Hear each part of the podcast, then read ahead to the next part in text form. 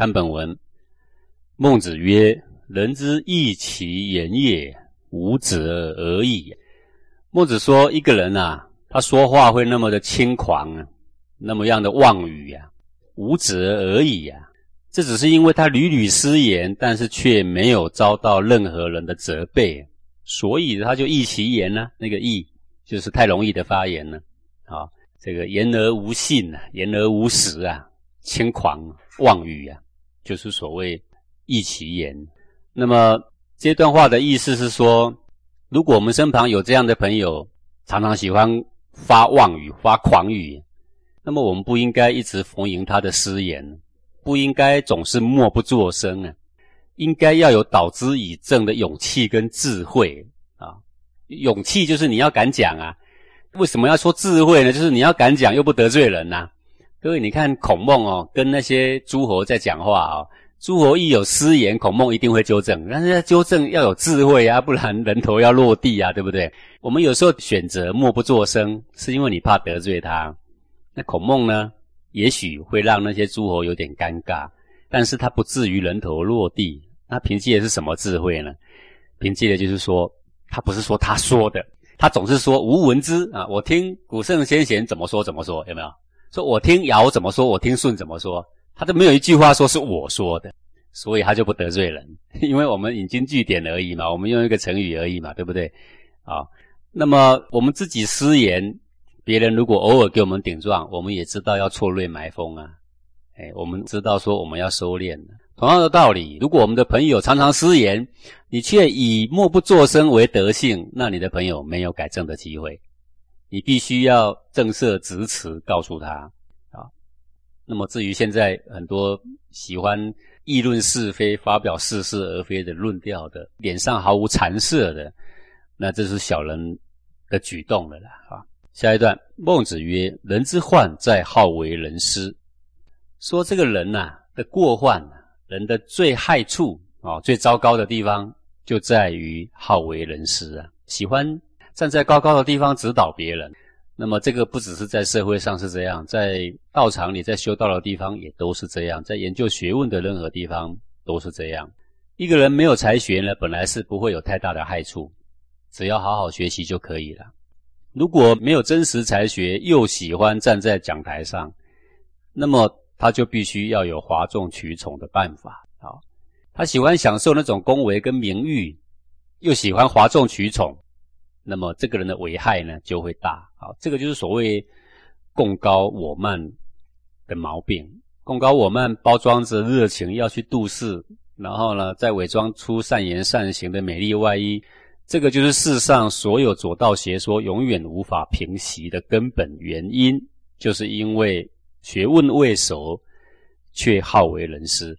这个孟子之所以这样说呢，可能是有感于当时的杨墨、朱棣的这些学说啊，在这个当时啊盛极一时啊，非常的火红啊。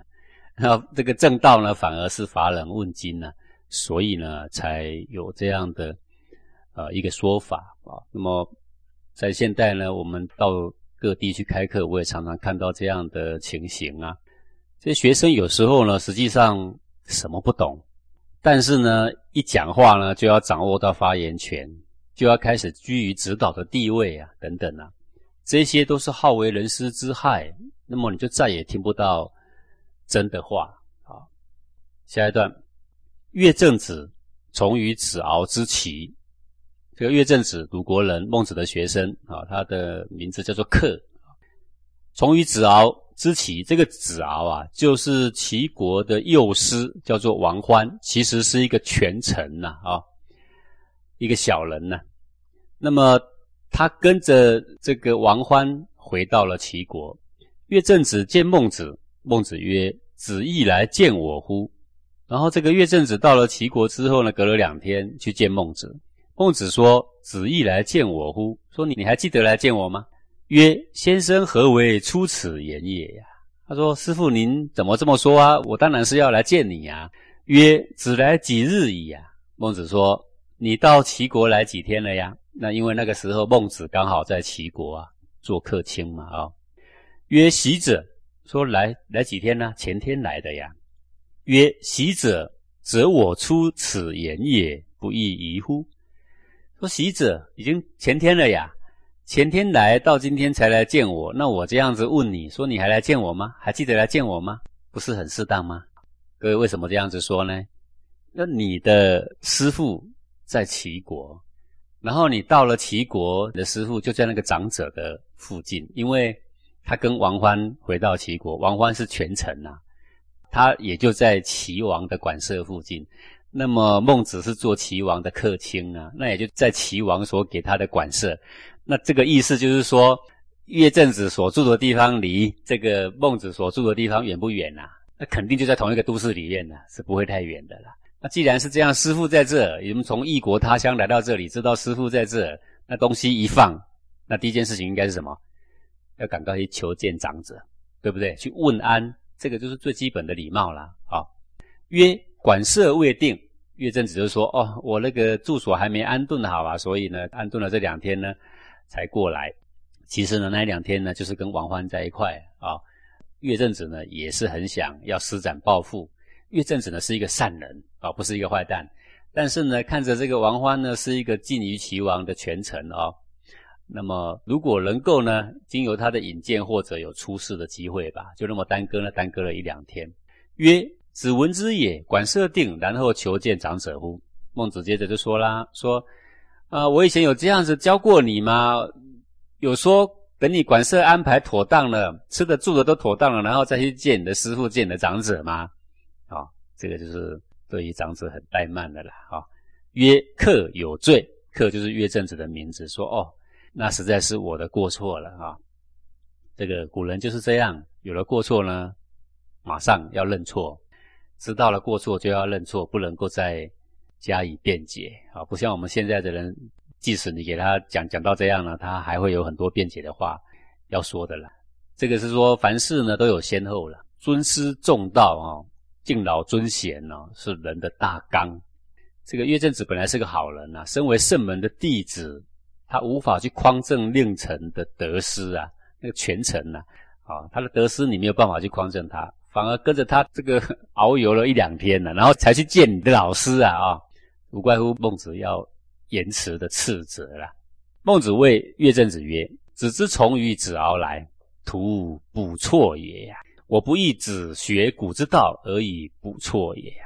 这个补呢，就是吃；错呢，就是喝。”孟子跟岳正子说，就骂他了。这个话算是骂的也重了，说我没有想到你跟从子敖、王欢呐，这个权臣呐。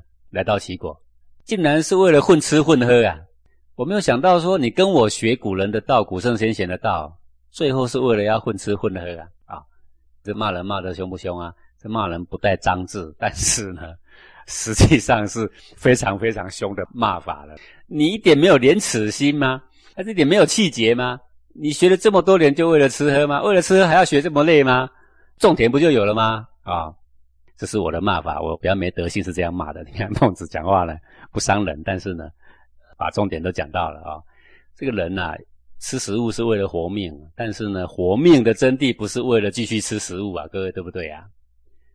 当你已经活命了，然后你要去扩充你的德性，建立你的气节呀，去做这个众生万事的表率呀。孟子希望他教的徒弟都能够这样做。哪里希望说有一个徒弟跟随着全程，也未尽匡正之责，然后呢，到了齐国还跟他混了一两天，最后说管事未定，然后才来见孟子。各位，孟子气不气呀？气倒也不见长者是一回事，就跟这个全程混哦，你污秽了我的圣门的名啊！啊，你学古道你是为什么呀？啊，我们从这一小段我们就可以知道说，很多人误会说孟子啊。到哪里周游列国，就是为了要去沽名钓誉，还是为了要去争取国君用他，然后赚一点俸禄？那你们纯粹是小人之心度君子之腹啊！你太小看孟子了啊！你仔细读孟子的文章啊，哪一个章节是这样的？啊没有。孟子曰：“不孝有三，无后为大。舜不告而取，谓无后也。君子以为犹告也。”孟子说。古时候说不孝有三，无后为大，这个是礼里面所说的啊。说最不孝的有三样事，而没有后代呢，是最不孝的那一件。那各位会想说，那不孝有三是哪三样啊？第一样啊，阿谀取从，献亲于不义，叫做一不孝也。就是跟随了那一些达官贵人呐，你去摇尾乞怜，去那边献殷勤，丢你双亲的脸，那个叫一不孝。第二个呢，家穷亲老，不为入仕，二不孝。你家里又穷，你的双亲又老，你又不去求学问，然后呢，到了有一定的年纪了呢，也没有一点德性可以让人家知道，没有人聘请你去当个大官小官，都没有。这是恶不孝。那古人为了避免这恶不孝，所以年轻的时候就要怎么样？体力昏花去求学呀，这样知道吗？哦，第三个不孝什么呢？不娶无子，绝先祖事。这三不孝，就是你不娶，你没有生小孩，好，你是独子，然后后面呢已经没有子孙，你又不娶。这个为什么不孝呢？因为先祖的祭祀是很重要的，先祖列祖列宗啊，他们的英灵啊还在啊，子孙兴旺，他们才会高兴啊。然后有好多子孙按四十八节给他们祭祀啊，安慰祖灵啊。然后呢，到你这里呢，你不好好照顾身体，你呢一个人呢，你也不好好的去安一个家，创一个业啊，你呢甚至连娶妻你都不娶。把这个先祖的事给绝了，这三不孝。三者之中，以无后，人家是认为最不孝的。所以古人哈，再怎么样啊，总要哈有钱没钱讨个老婆好过年，有没有？先结婚，年纪轻轻就结婚。大古人十八岁到二十二岁之间，然后早就结婚了。然后到四五十岁的时候，小孩子已经二十岁了。啊，我们现在四五十岁哦，才刚当爸，是不是太老了啦？好，这个就是为了什么？为了怕无后为大。舜不告而娶，为无后也。结果这个舜呢，他娶妻，娶谁呢？帝尧两个女儿，叫做娥皇跟女英啊，都嫁给了这个舜。那么舜娶这个娥皇女英的时候呢，啊，没有告诉他爸爸，也没有告诉他后母，都没有。然后呢，就私下呢就娶了，为无后，也就是为了什么呢？为了他不娶的话呢，就没有后代呀。可是呢，他告诉他爸爸妈妈的话，肯定娶不了的。为什么呢？因为这个我记得讲过，他爸爸叫瞽叟哦，就是因为后母的关系，处心积虑要害死这个舜，设计了好多办法要害死他，都没害死。所以舜有好的出路啊，能够当官，能够娶好的这个女子为妻，他父母肯定要从中阻拦的啦。所以呢，就不能娶，不能娶，必定无后啊，对不对？那不孝有三，无后为大啊。最大的是无后啊，那不告诉父母说我要娶老婆，这个也是不孝，但是跟无后来比呢，比较小啊。所以宁可犯小过，不可以犯大过，不可以绝先祖之事啊。他就不告诉他父母了，然后就娶了。君子以为犹告也，所以有德的君子听到了舜这样的故事，知道了这个舜的顾虑之后，说没有，我们不会认为你无礼。我们也不会认为你不孝，我们认为你已经告诉你的父亲了。这个君子体恤这个舜的心啊，不会斤斤计较，那么样的刁钻的去苛责他一个小小的错误。为什么？因为重男是错误，不告诉父母是不对的。但是他不告诉父母呢，他却挽救了一个更大的错误。如果以后的人知道说他没有娶妻，就是因为他父母的阻拦，所以他断后了。所以他绝世了，然后最后把这个责任不止归给舜，还要再归给他的父母的时候，这个时候舜是不是更对不起父母啊？对不对？所以事情难以两全的时候，古圣先贤以他们的智慧也无法两全。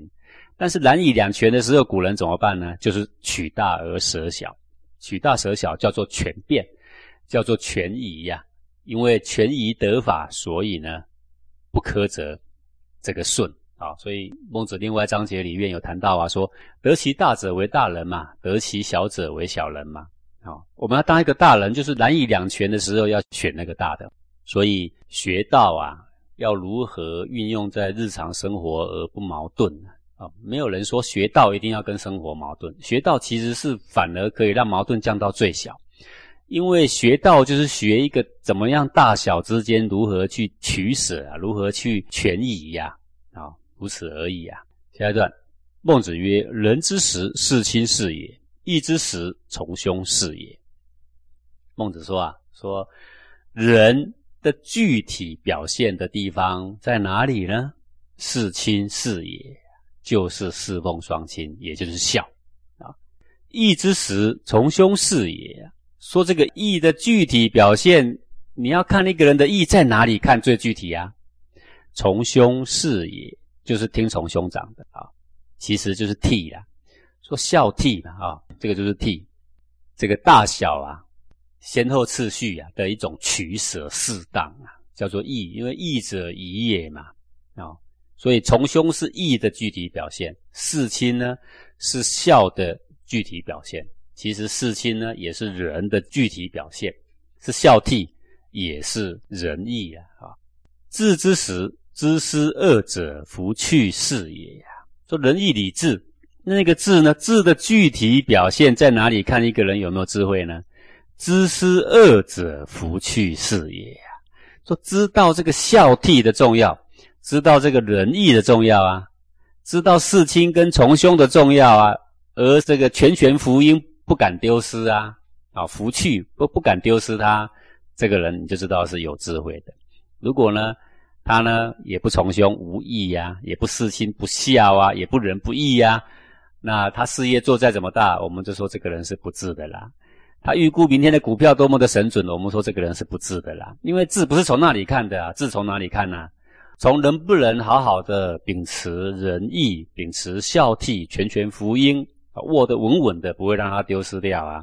啊，这个就是智的具体表现的地方啊。啊。